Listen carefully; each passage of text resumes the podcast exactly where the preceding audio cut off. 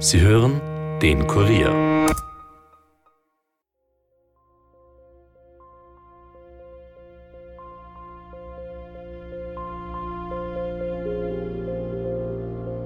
Und ich sage zu meinem Mann, der Hansi hebt nicht an, ich weiß nicht, was da ist. Ich rufe ihn wieder an und wieder. Also wir wissen, dass der Franz Uchatzi in, in der Küche seines landwirtschaftlichen Anwesens mit den Tätern zusammengetroffen ist. Das kann keine, keine Rachegeschichte sein, weil der Franz Uchatzi kann keinen Feind gehabt haben. Ja? Das ist unmöglich. Aber er war solid, er hat nicht ja, getan, er war solid, er war ja. wirklich durch und durch ein Bauer, arbeitsam, fleißig, den hat man nur am Traktor gesehen. Ja, und dann ist er, ist er reingegangen und auf einmal sieht er in der Küche auf dem Boden liegen so und, und hat er so das Hemd da oben gehabt, da hat er noch gegriffen und da war er schon kalt.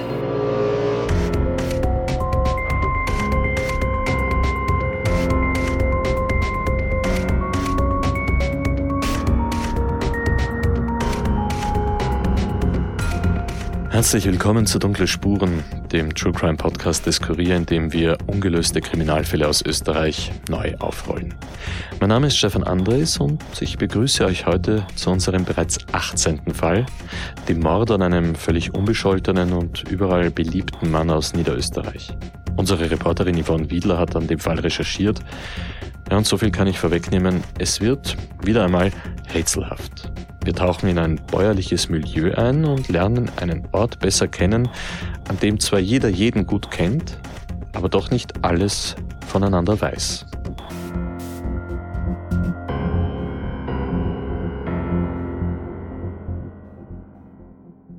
Im Podcaststudio begrüße ich jetzt Yvonne Wiedler. Hallo Yvonne. Hallo Stefan.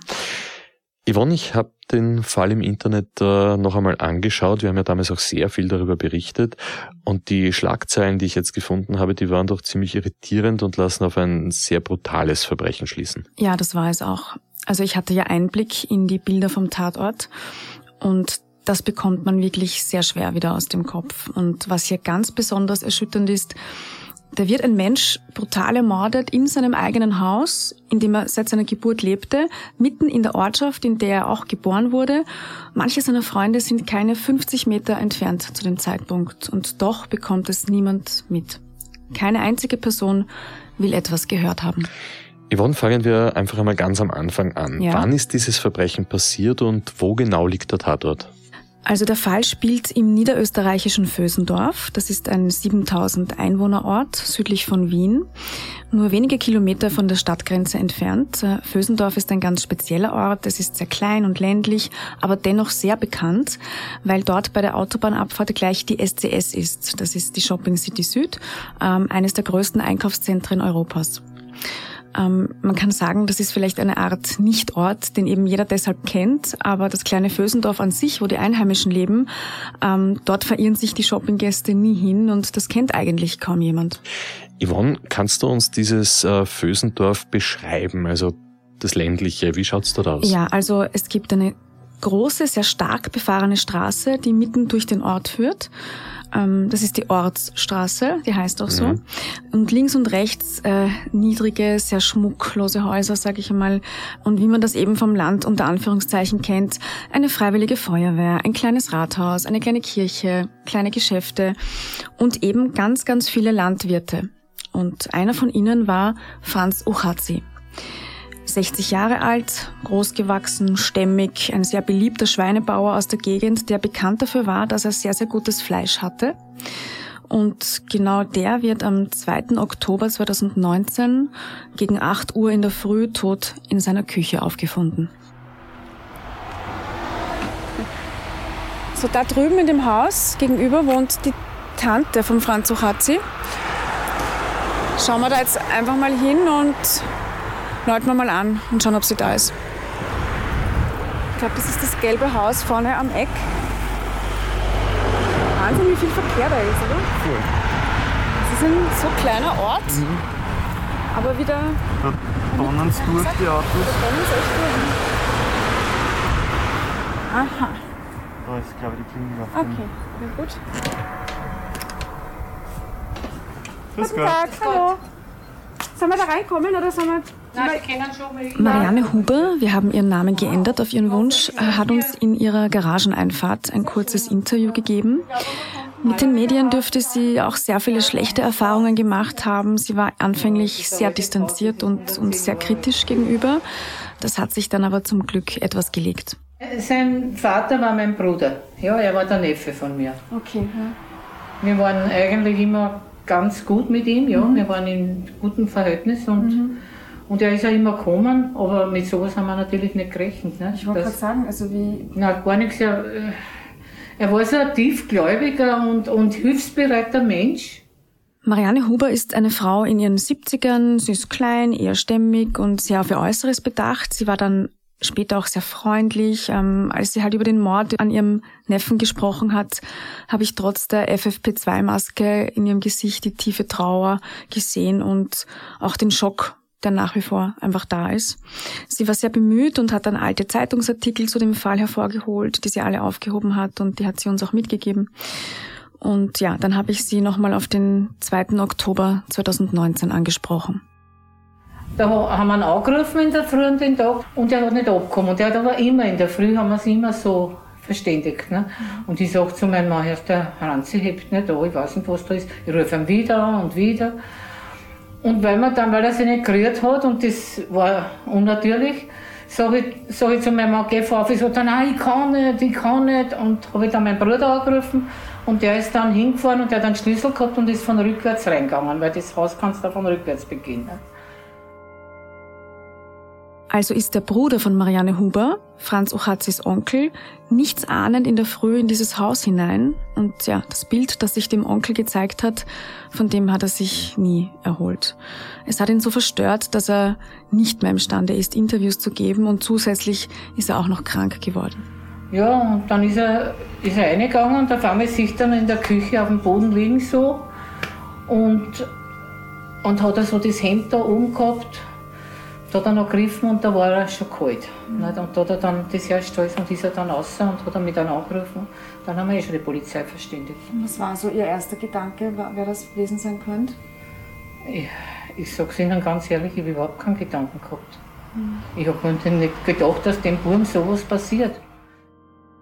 Marianne Huber ist selbst in dem Haus, wo der Mord passiert ist, geboren und mit ihren Brüdern aufgewachsen. Es steht also schon sehr lange im Besitz der Familie. Seit dem Mord steht es allerdings komplett leer. So alleinstehend ist furchtbar, wenn was so, so lang allein steht ohne Wem. Das glaubt man gar nicht, wenn man da durchgeht durch den Hof. Das ist ein Wahnsinn. Ich will über das aber nicht reden. Ja, okay. Es ist nicht ja. einfach.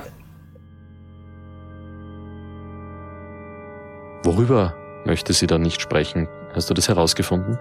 Ja, das konnte ich herausfinden. Darauf kommen wir aber zu einem späteren Zeitpunkt noch zu sprechen. Ich habe dann gemerkt, wie sehr sie das alles auffüllt und habe das Gespräch dann beendet. Wir haben uns verabschiedet und sie meinte dann noch zu mir, bitte finden Sie diese Raubtiere, die meinen armen Neffen so hergerichtet haben. Finden Sie diese Raubtiere? Also bei dem Satz bekomme ich sofort Gänsehaut. Das mhm. will man sich überhaupt nicht vorstellen, dass einem so etwas in der eigenen Familie passiert. Nein, gar nicht. Yvonne, du wirst natürlich als erstes wie immer zur Polizei gegangen sein. Genau, Welche ja. Ermittler sind denn in diesem Fall zuständig? Das ist das Landeskriminalamt Niederösterreich. Dort ist man sehr bestrebt, den Fall zu lösen, weil es tatsächlich der einzige ungeklärte Mordfall des Bundeslandes ist. Und ja, wir sind dann ins Büro vom zuständigen Ermittler gegangen und dort empfangen worden und gleich beim Hineingehen sind mir die Fotos vom ermordeten Franz Ochatzi aufgefallen und auch die Grundrisspläne des Tatorts. Die hingen ganz groß an den Wänden verteilt. Der Fall ist dort wirklich allgegenwärtig.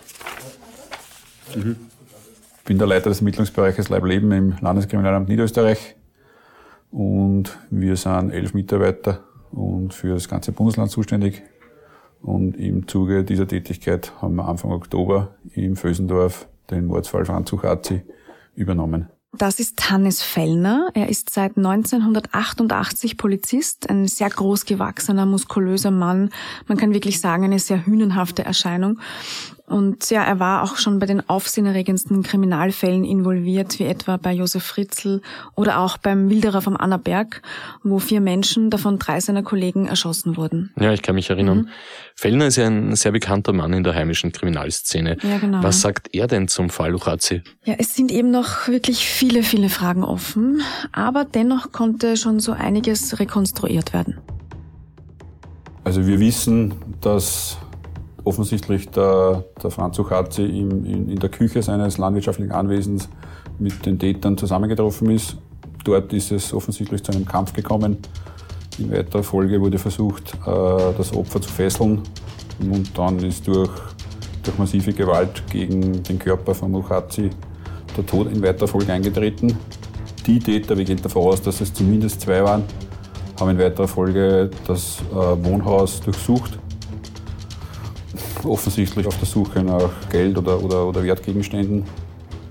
Äh, in weiterer Folge ist dann der Tatort mit äh, einem Pulver verunreinigt worden, vermutlich um, die, um irgendwelche Spuren zu verwischen. Mhm.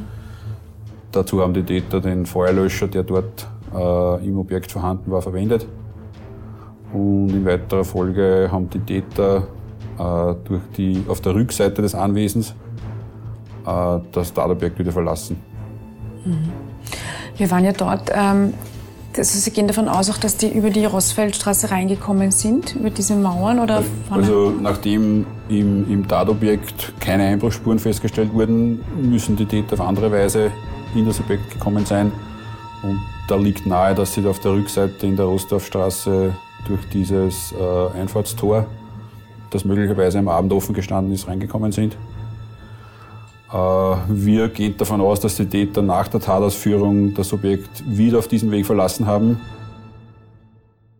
Also gut, ich fasse das jetzt einmal ganz kurz zusammen. Es handelt sich um ein recht großes Bauernhaus mit zwei Eingängen, vorne und hinten. Mhm.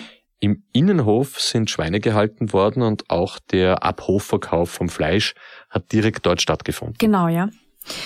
Ich habe hier auch einen Grundrissplan mitgenommen. Schau dir das mhm. mal an, genau. Ja. Also schau, betrachtet man dieses kleine einstöckige blaue Haus vom Vordereingang in der stark befahrenen Ortsstraße würde man nie erahnen, was sich dahinter noch alles verbirgt. Ja, das sind die Fotos, die man ja von damals kennt. Genau, ja. Also das ist wirklich ein, ein, ein riesiges, aber längliches Grundstück, ähm, das sich sehr weit nach hinten zieht. Das ist ganz lange, aber eben sehr, sehr schmal. Mhm. Und ja, links und rechts ist so eine circa drei Meter hohe Mauer, die das Ganze einrahmt. Und äh, ja, dann sind eben die Stallungen für die Tiere da drinnen und dann kommt der Hintereingang. Der ist an dieser abgelegenen Rostorfstraße gelegen. Und da ist noch eine Maschinenhalle, bevor so ein Rolltor kommt. Und gleich dahinter beginnen die Felder. Also dort ist es dafür wieder extrem ruhig auf dieser Seite. Das erklärt vielleicht, warum die Täter den Hintereingang genommen genau, haben. Ja. Wenn dort nur Felder sind und wahrscheinlich keine Menschen, mhm. ist das sicher der beste Einstiegsort. Ja. Und wir haben ja auch äh, vom Ermittler gehört, dass es keine Einbruchsspuren oder dergleichen gab. Ähm, wie sie genau hineingekommen sind, das ist nicht hundertprozentig klar. Man geht aber eben wirklich davon aus, dass es von dieser Rückseite war. Allerdings, und jetzt kommt's, ähm, die Polizei hat bisher kaum einen Anhaltspunkt, wer die Täter sein könnten.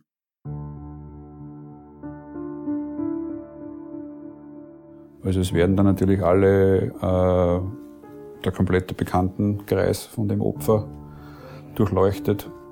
Das sind unzählige Befragungen, in weiterer Folge natürlich Telekommunikationserhebungen. Äh, und diese Ermittlungen dauern natürlich sehr lange, teilweise mit Auslandserhebungen, die ebenfalls relativ lange dauern. Und äh, nach Abschluss dieser Tätigkeiten konnten wir bis dato im Prinzip keine keinen wirklichen Hinweis auf, auf eine Täterschaft bekommen. Ähm, Gab es schon irgendwelche verdächtigen Wahrnehmungen oder irgendetwas in die Richtung? Wir konnten im Zuge der, der ersten Ermittlungen feststellen, dass sich mehrere Zeugen äh, gemeldet haben, die in den Tagen vor der Tat, also beginnend ab 27. September, mehrere Wahrnehmungen im Umkreis vom Tatort gemacht haben. Da war eine Wahrnehmung war im Bereich äh, vom Hauseingang in der Ortstraße und mehrere Wahrnehmungen betreffen die Rückseite, die, die Rostorfstraße, wo Zeugen verdächtige Personen auf und ab gehen gesehen haben, irgendwie sich verdächtig vernehmen. Die haben dort nicht hingepasst. Das waren auch keine offensichtlich Ortsansässigen. Und die Zeugen haben gesagt, also es war sehr, sehr ungewöhnlich. Nur leider haben wir, erstens war es bereits finster, es war immer am Abend, so zwischen 18 und 22 Uhr. Es war finster, darum es gibt im Prinzip nur eine vage Personsbeschreibung und keine näheren Hinweise zu diesen Personen. Okay, also so, dass der vielleicht schon vorher dort war, um sich alles anzuschauen. Also wir wissen natürlich nicht, ob alle Wahrnehmungen äh, tatrelevant waren, aber wir gehen davon aus, dass doch der ein oder andere wirklich im, im Zusammenhang mit der späteren Tatausführung steht. Und offensichtlich wurde das Subjekt in den Tagen zuvor schon ausgekundschaftet oder die, die Örtlichkeit zumindest so besichtigt, wie man reinkommt. Okay, es gibt bisher also überhaupt keinen Hinweis auf die Täter. Die Polizei geht aber davon aus, dass es zwei Leute waren. Ja, genau. Aufgrund der Kampfspuren und der Verwüstung und auch der Verletzungen des Franz Ochatzi sollen es mindestens zwei gewesen sein. Aber wenn so brutale Gewalt im Spiel ist wie hier, dann geht man doch meistens davon aus, dass irgendwie Rache, Wut, ja, was weiß ich, Eifersucht der Grund sein könnte. Hm, ja. Und dann müsste man die Täter doch im Umfeld suchen, also Familie, Freunde, vielleicht Konkurrenten oder, oder Bekannte. Ja, da hast du absolut recht. Also ich habe mir das auch gedacht und ich würde daher sagen, schauen wir uns doch einmal an, wer Franz Uchazi war, um das vielleicht ein bisschen besser einschätzen zu können. Franz Uchazi wurde am 4. Jänner 1959 in eine bäuerliche Familie geboren. Es war eine sehr große Familie. Er wurde Landwirt und er hat die Wirtschaft von den Eltern später übernommen. Er war zweimal verheiratet. Die erste Ehe wurde geschieden, weil die Frau ihn wegen eines anderen verlassen hat. Deshalb ging es ihm dann sehr schlecht. Also er hat das Alleinsein dann sehr schwer verkraftet nur. Ähm, er musste dann ja auch den Betrieb alleine schupfen, was laut Bekannten und Umfeld wirklich kaum zu schaffen ist, alleine. Warum war das für den Herrn Ochazi so schwer zu schaffen? Na, der hatte über 40 Schweine dort im Haus und er musste eben alles ausmisten, füttern und so und er hielt die Schweine zum Beispiel auch auf Stroh, was ein bedeutender Mehraufwand ist in der Umsorge. Und da brauche man auf jeden Fall auch partnerschaftliche Unterstützung. Mhm. Aus dieser Ehe jedenfalls hat er drei erwachsene Söhne. Und er hat dann aber zum Glück etwas später wieder eine neue Frau kennengelernt und auch wieder geheiratet. Die neue Frau heißt Niki mit Vornamen und ist gebürtige Rumänin. Mit ihr war er bis zur Tat glücklich liiert, heißt es. Ähm, die beiden blieben kinderlos. Aber trotzdem hat der Franz Uchazzi auch später noch zu kämpfen gehabt. Ja, das stimmt. Äh, Franz Uchazzi hat immer finanzielle Probleme gehabt. Nachdem er den Bauernhof übernommen hat, musste er die Brüder auszahlen. Dann gab es da auch wohl Fehlinvestitionen seinerseits im landwirtschaftlichen Betrieb und die Scheidung, die hätte er übrigens getan, heißt es. Das dürfte ihn finanziell nochmal sehr zugesetzt haben. Er lebte vom Ackerbau und von der Schweinezucht. Es waren viele Schulden offen und wirklich egal, wen man fragt, jeder sagt, Franz war der freundlichste und gutmütigste Bauer aus Vösendorf, aber auch der ärmste. Und letzteres bezog sich eben auf seine Geldsituation. Und außerdem hätte er immer, immer rund um die Uhr gearbeitet und er wäre sehr gläubig gewesen. Die sonntäglichen Kirchbesuche wären einer seiner Fixpunkte gewesen, heißt es. Das klingt jetzt überhaupt nicht nach einem Menschen, dem man so etwas antun möchte. Na, gar nicht. Gibt es vielleicht irgendwelche Hinweise auf Streitigkeiten mit jemandem? Ja, vielleicht kann Rache ein Motiv sein. Oder anders, gab es vielleicht auch einen Konkurrenten im Bauernmilieu, der neidisch war, weil Luchazi, wie du gesagt hast, ja mhm. ein irrsinnig gutes, wahrscheinlich das beste Fleisch in der Umgebung gehabt hat. Mhm. Ich denke bei so einem Verbrechen natürlich auch an eins, nämlich an Eifersucht als mögliches Motiv. Und weißt du, was mich ganz besonders interessiert? Ja. Wo war denn seine Frau Niki, wie der Franz Uchazzi ermordet worden ist? Stefan, du stellst die richtigen Fragen und all das, was du jetzt gesagt hast, das gilt es herauszufinden. Nach einer kurzen Pause hört ihr, wie die Recherche in Vösendorf weitergeht.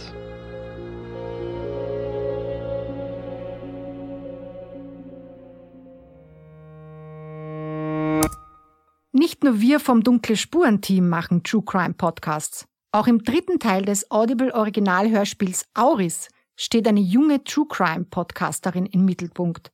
Seit Jahren versucht Jula Ansorge, ihren unter mysteriösen Umständen verschwundenen Bruder zu finden. Matthias Hegel, der berühmte forensische Phonetiker, behauptet, Beweise zu haben, dass Moritz noch lebt.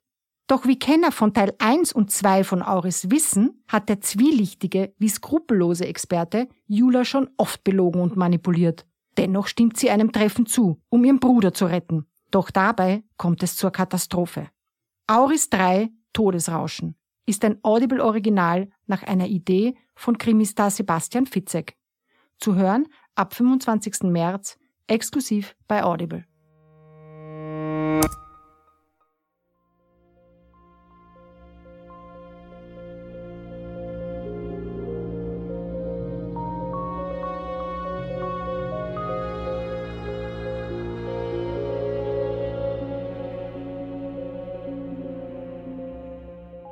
Willkommen zurück zum ungeklärten Mord an Franz Uchatzi. Wir wollen mehr darüber herausfinden, warum dieser beliebte niederösterreichische Bauer hat sterben müssen. Yvonne, wer war deine nächste Anlaufstelle? Ja, zunächst habe ich das gemacht, was man in so kleinen Orten immer macht, um ein bisschen ein Gefühl für die Atmosphäre und die Menschen und ihre Beziehungen zueinander zu bekommen. Ich bin zum Bürgermeister. Grüß Gott geradeaus. Rechts ist der Aufzug, erster Stock. Gut. Danke.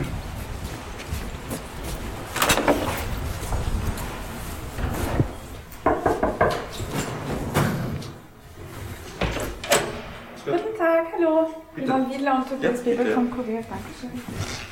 Ja. Hallo. Gott. Guten Tag, hallo. Dankeschön. Ja. Darf ich das sagen, oder? Das ist so kurz Gerne, gerne. Äh, der Schock war tief, dass generell so etwas passiert und dass sowas mitten im Ort eigentlich passiert. Und äh, das war tragisch damals, das hat keiner verstanden. Ja. Punkt eins, die Tat an sich, ja, egal welchen Menschen das passiert, und dann noch dazu einen Menschen mit dem Franzug hat, ja, der so ein guter Mensch war und dann eigentlich so ähm, das Leben so enden muss. Ja. Das war tragisch. Das ist Bürgermeister Hannes Kotzer. Er ist Anfang 40, groß, schlank, braune Haare, auch braun gebrannt und sportlich. Neben dem Politikerjob ist er auch Heurigenwirt und ja, er hat uns im grauen Slimfit-Anzug und frisch rasiert die Türe zu seinem riesigen Büro geöffnet. Das ist sehr modern eingerichtet, auch ein bisschen nach dem Motto weniger ist mehr. Mitten im Raum steht ein ganz langgezogener Konferenztisch, links davon eine Couch, darüber ein buntes Gemälde. Es hat nach frisch gemachten Kaffee gerochen, als wir dort waren und Hannes Kurzer hat dann sehr, sehr schnell klar gemacht, dass er den Franz Ochatzi und die Familie sehr gut kannte.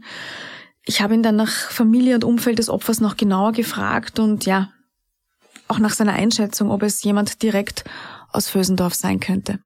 Also ich kenne die Familie, die komplette Familie natürlich schon immer und lange. Ja. Und die ganze Familie ist, ist glaube ich, traumatisiert und, und fertig. Ja, klar, wenn sowas passiert in, in der engsten Verwandtschaft, ich meine, das kann man, da wird man lange daran arbeiten müssen, ja, bis man diese, diese Gedanken los wird. Also gut, es klingt jetzt nicht danach, als würde er das irgendjemandem zutrauen, der Teil von der Familie war. Ja, das habe ich auch so empfunden. Mm, auch sonst kann er es sich kaum vorstellen, dass es jemand aus dem Umfeld etwa aus Wut oder Rache war? Also das habe ich auch von Anfang an gesagt, das kann keine, keine Rachegeschichte sein, weil der Franz Ochatzi kann keinen Feind gehabt haben. Ja? Das ist unmöglich. Also zu so einer brutalen Tat, das kann ich mir nicht vorstellen, dass das da irgendjemand aus der Umgebung war. Und was für den Bürgermeister ganz besonders belastend ist, er ist quasi ein Nachbar des Franz Ochazi und er war zum Zeitpunkt der Tat zu Hause, also wirklich ganz in der Nähe. Also ich schaue, weiß ich nicht, 50 Meter Luftlinie, ich schaue bei meinem Wohnzimmerfenster, Schlafzimmerfenster raus und schaue genau zu seinem Haus und sehe dort seine Fenster. Ja? Und man hat absolut nichts, nichts mitbekommen. Doch kein Licht geleuchtet? Nein, gar nichts. Gar, gar nichts, ja. Also zumindest nicht sonst wie an sonstigen anderen Abenden. Ja. Also von außen war nichts anderes als sonst. Ja. Das heißt, Sie gehen eigentlich hundertprozentig davon aus, dass es niemand war von hier, der ihn kannte? Na, ausschließen kann ich es nicht, aber ich kann es mir nicht vorstellen. Nein. Ja, und zum Schluss habe ich Hannes Kotzer noch gefragt, ob er vielleicht weiß, warum Franz Ochatzi an dem besagten Abend alleine zu Hause war, warum seine Frau Niki nicht da war. Er meinte, sie war zu dem Zeitpunkt auf Heimatbesuch in Rumänien, so viel er weiß, aber ganz sicher sei er sich nicht. Verstehe, sie war also möglicherweise gar nicht in Österreich, sondern bei ihrer Familie in ihrer Heimat. Ja, offenbar, ja. Dem musste man aber natürlich noch genauer nachgehen und dazu hören wir im zweiten Teil noch mehr. Kehren wir doch einmal an dieser Stelle zu den Ermittlungen zurück. Der Kriminalbeamte, der Herr Fellner meint doch, ja. es gibt aufgrund der Situation am Tatort keinerlei Hinweise auf die Täter. Aber es ist doch oft auch so, dass man gewisse Sachen ausschließen kann. Ja, das habe ich mir auch gedacht. Und also von Ermittlungsseite hieß es, dass die Befragungen zum Beispiel beim näheren Umfeld überhaupt keine Rückschlüsse zulassen, dass es jemand von diesen Personen war, also dass es jemand wirklich Nahestehender war. Und hat man am Tatort selbst irgendwelche Spuren oder irgendwelche Hinweise gefunden, die zumindest irgendeine Richtung für die Ermittlung vorgeben? Hier kommen wir zu den großen Fragezeichen bei diesem Fall. Die Ermittler denken, es könnte als Raub geplant gewesen sein und dass der Mord dann jetzt blöd gesagt passiert ist, weil die Situation eventuell eskaliert ist. Man muss dazu sagen, Franz Ohazi war ein sehr großer, starker Mann, der sich sicher massiv gewehrt hat. Ja? Also mhm. das ist jetzt nur eine Vermutung. Aber wir haben ja auch schon gehört, dass Franz Ohazi eben nicht viel besessen hat. Ganz im Gegenteil der ärmste Bauer Fösendorfs. Mhm. Daher die große Frage, warum ein Raub bei einem Mann, der nichts besessen hat? Was dafür spricht, dass es jemand war, der ihn eben nicht gekannt hat und nicht gewusst hat, dass es dort überhaupt nichts Wertvolles zu holen gibt. Genau. Allerdings sieht man das ja auch schon von außen, muss ich sagen. Also ich bin ja vor dem Haus gestanden. Es schaut wirklich aus wie ein ganz einfaches Bauernhaus. Ja, also es ist wirklich komisch. Mhm. Also was ich auch nicht verstehe, ja? Das ist doch kein großer Ort, dieses Fösendorf. Und es ist ja. spät abends. Draußen ist es ruhig. Mhm. Und dort gibt's Nachbarn, die sehr nahe wohnen. Du hast ja gerade vom Bürgermeister erzählt. Ja. Niemand will da irgendetwas mitbekommen haben? Ich meine, da hat's doch einen Kampf gegeben. Der Franz Suchatzi muss ja um sein Leben geschrien haben. Ja, ich hatte genau die gleichen Gedanken wie du. Also ich weiß, das letzte Lebenszeichen des Franz Suchatzi war ein aktiver Anruf seinerseits um 19.27 Uhr an diesem Abend. Also ist es danach passiert, vermutlich vielleicht noch ein bisschen später. Ähm, deswegen habe ich mich auch gefragt, wie kann das sein, dass da niemand etwas mitbekommen hat? Die Leute waren alle zu Hause, es war ja recht ruhig. Und die Ermittler haben mir dann eben den Plan des Hauses gezeigt und da sieht man, dass der Tatort, also die Küche, ziemlich in der Mitte von diesem länglichen Grundstück liegt. Mhm. Also nicht mehr so nah an dieser Ortsstraße, wo halt mehr Menschen unterwegs sind, sage ich mal. Also da kann es tatsächlich sein, dass man da vielleicht wirklich nichts wahrnimmt. Alles klar, verstehe. Mhm. Aber jetzt haben wir auch öfter gehört, dass es ein sehr brutales Verbrechen gewesen ist. Mhm.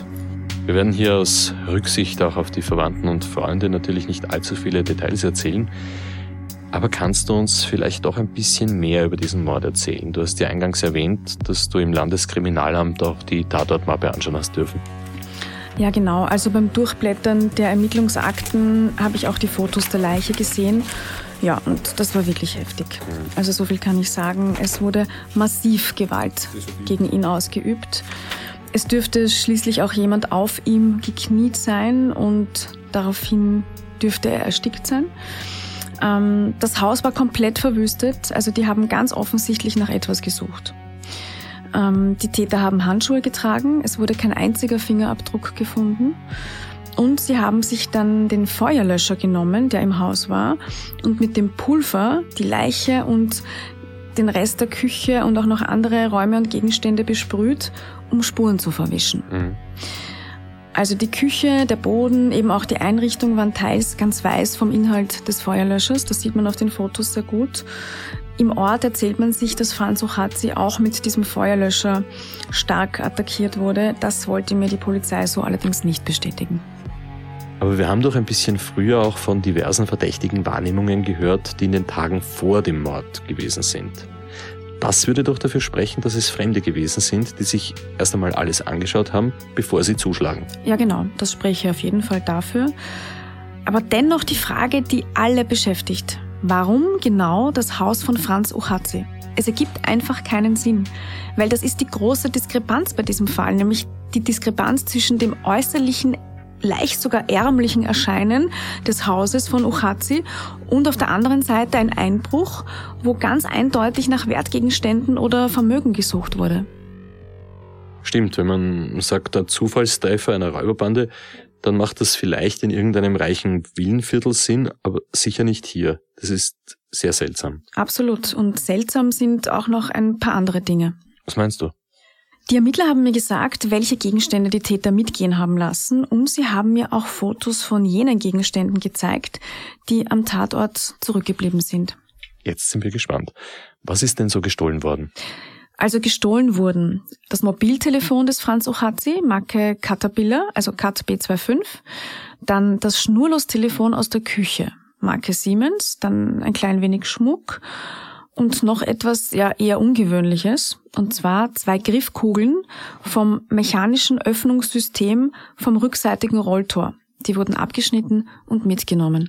Was bitteschön sind Griffkugeln und vor allem, warum nimmt man die mit? Ja, ich kannte das auch nicht. Äh, und zwar sind das zwei kleine Kugeln, also die passen wirklich in eine Hand. In dem Fall waren sie grün und rot. Sie waren an Schnüren am hinteren Rolltor seitlich befestigt. Äh, und ja, will man dieses eigentlich automatisch öffnende Tor manuell öffnen, dann muss man an diesen Griffkugeln ziehen. Und die waren eben nicht mehr da, nur noch die Schnüre, wo sie dranhingen. Das heißt, die wurden abgeschnitten und das sieht man auch. Und der Schlüsselbund des Opfers, der wurde ebenfalls bei diesem hinteren Rolltor aufgefunden. Warum würde man diese Kugeln bei einem Einbruch oder aber auch bei der Flucht aus dem Haus abschneiden? Ja, ich weiß es nicht. Ich denke mir, dass das unterschiedliche Gründe haben kann, aber dem werden wir auf jeden Fall noch weiter nachgehen. Es auf jeden Fall eine auffällige Sache, ja. Mhm. So viel zu den Dingen, die die Täter mitgenommen haben. Aber sie haben auch Sachen mitgebracht an den Tatort. Yvonne, was war denn das alles? Ja, genau. Warte, ich schnell, ich zitiere das jetzt am besten aus den Unterlagen, die mir die Polizei zur Verfügung gestellt hat. Also da steht, ähm, zum Zwecke der Fesselung kommt auch ein von den Tätern mitgebrachtes circa 5 cm breites graues Klebeband zum Einsatz. Nachdem die Leiche zur Seite gedreht wurde, findet sich unter dieser ein circa 50 cm langes graues Klebeband, das sich aus drei übereinanderliegenden einzelnen Bändern zusammensetzt. Nach Ablösung ergeben die drei Einzelstücke eine Gesamtlänge von circa 126 cm. Beim Klebeband handelt es sich augenscheinlich um ein aufgeschnittenes Fesselungswerkzeug. Das war das eine. Und das zweite, drei Stück Kabelbinder mit den Bezeichnungen S328 und S225. Die Kabelbinder sind zu Handfesseln geformt. Dazu sind zwei etwa 39 cm lange und 8 mm breite Kabelbinder je für sich zusammengesteckt, sodass sie zwei etwa 12 mal 8 cm große Öffnungen ergeben. Diese zwei Kabelbinder sind mit einem dritten gekürzten Kabelbinder miteinander verbunden, wodurch die Form einer 8 eben die Form von Handschellen entsteht. Das kennt man ja eh, ne? Mhm. Aber wenn ich mir das alles noch einmal anschaue, dann klingt das doch sehr stark nach einer geplanten Tat. Ob jetzt der Mord gewollt war oder während ein Kampf passiert ist, das sei jetzt einmal dahingestellt. Ja, also ich denke mir auch, so etwas hat man ja nicht zufällig dabei. Man geht wahrscheinlich davon aus, dass man es verwenden wird, Klebeband mhm. und Handfesseln. Die Täter haben ganz offensichtlich damit gerechnet, dass sie jemanden im Haus finden, den sie ruhig stellen müssen, ja. Das klingt so auf jeden Fall logisch. Mhm. Yvonne, wie ist es denn mit deiner Vorortrecherche in Fösendorf weitergegangen? Was ich unbedingt als nächstes tun wollte, war im Ort weitere Menschen zu finden, die Franz Ochatze gekannt haben.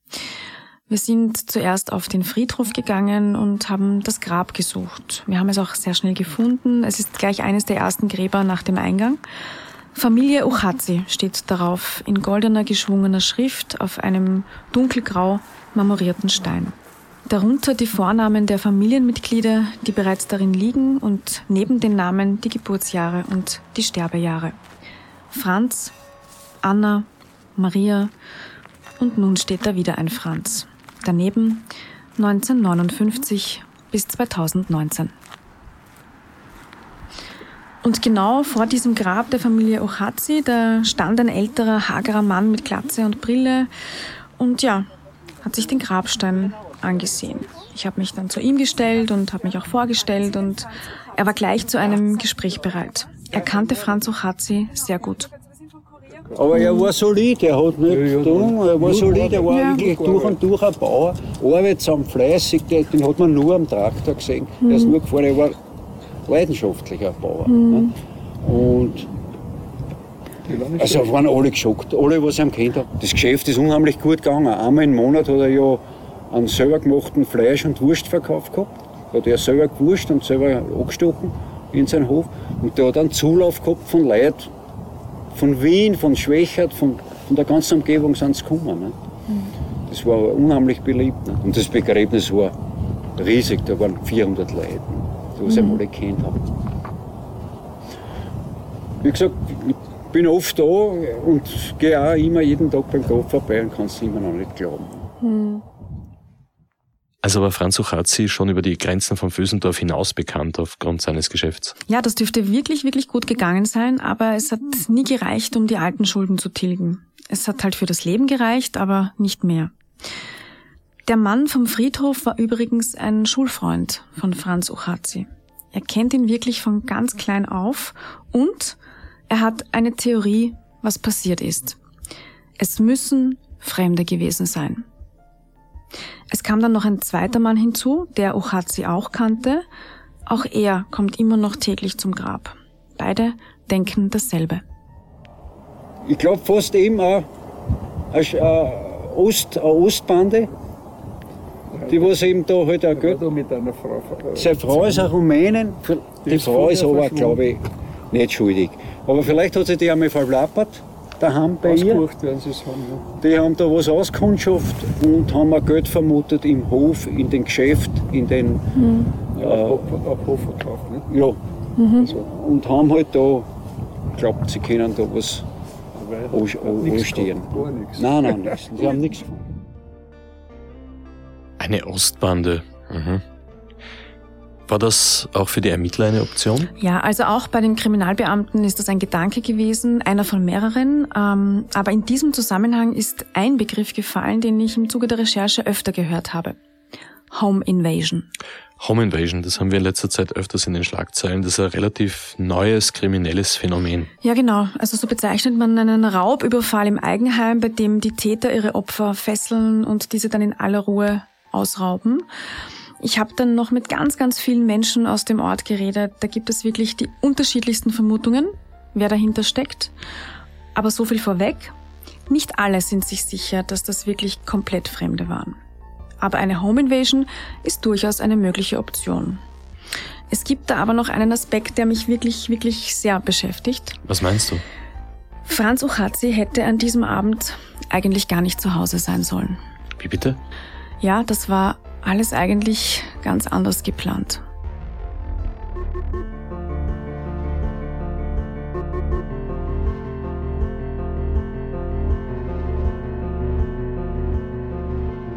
Warum Franz Uchazi gar nicht zu Hause hätte sein sollen, das hört ihr in der nächsten Woche im zweiten Teil dieser Folge von Dunkle Spuren.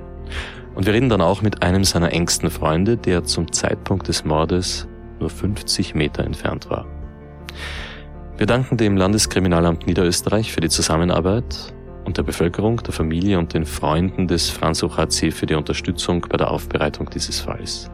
Und jeden und jeder, der oder die sich hier für ein Interview bereit erklärt hat. Wenn ihr Hinweise zum ungeklärten Mord an Franz Uchazi habt, dann ruft dringend entweder direkt das Landeskriminalamt Niederösterreich an.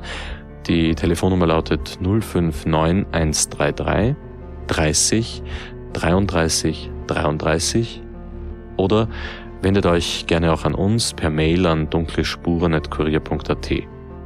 Und wenn euch dieser Podcast gefällt, dann hinterlasst uns bitte eine gute Bewertung in eurer Podcast-App und vor allem erzählt euren Freunden davon. Ja, und folgt uns auch auf Instagram. Auf instagram.com slash dunkle Spuren haben wir jede Menge zusätzliches Material zu allen Fällen für euch aufbereitet und natürlich auch wieder zu diesem.